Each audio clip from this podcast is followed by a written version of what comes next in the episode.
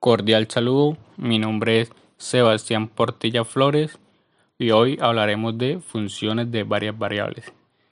Primero, ¿qué es una función?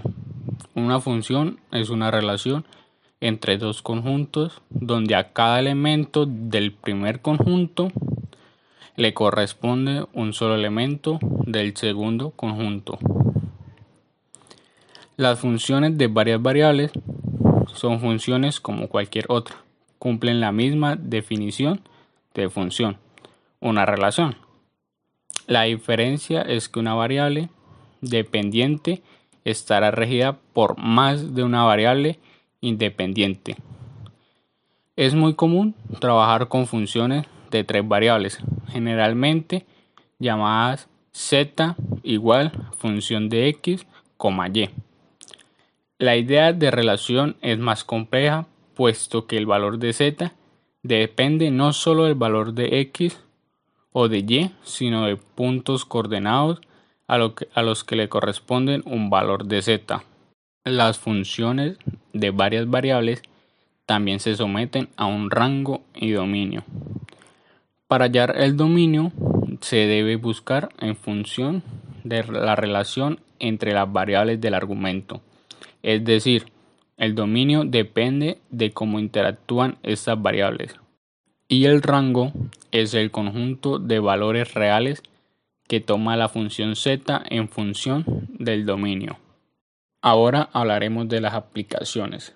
En las curvas eh, se aplican la longitud de curvas, integrales de líneas y curvaturas. En superficies, áreas de superficies, integrales de superficies en campo escalar máximos y mínimos y en campo vectorial eh, cualquier de las operaciones de cálculo vectorial incluyendo gradientes, divergencias y rotacionales. El cálculo multivariable se utiliza en el control óptimo de sistemas dinámicos en tiempo continuo. Se utiliza en análisis de la regresión para derivar fórmulas para estimar relaciones entre varios conjuntos de conocimientos empíricos. Ahora hablaremos de la integración múltiple. Eh, la integración múltiple es el proceso de encontrar las primitivas de una función de varias variables respecto a todas las variables independientes que dicha función posea. Generalmente la aplicación más directa es la integral definida, utilizada para encontrar áreas de regiones y volúmenes de superficies en el espacio. La manera más usual de representar una integral múltiple es anidando signos de integración en el orden inverso al orden de ejecución.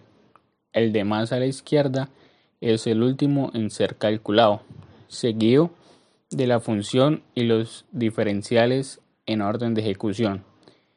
El dominio de integración se representa sobre cada signo de integral o a menudo es abreviado por una letra en el signo de integral de más a la derecha, como la fórmula integral iterada de la función de x, y, delta de y, delta de x.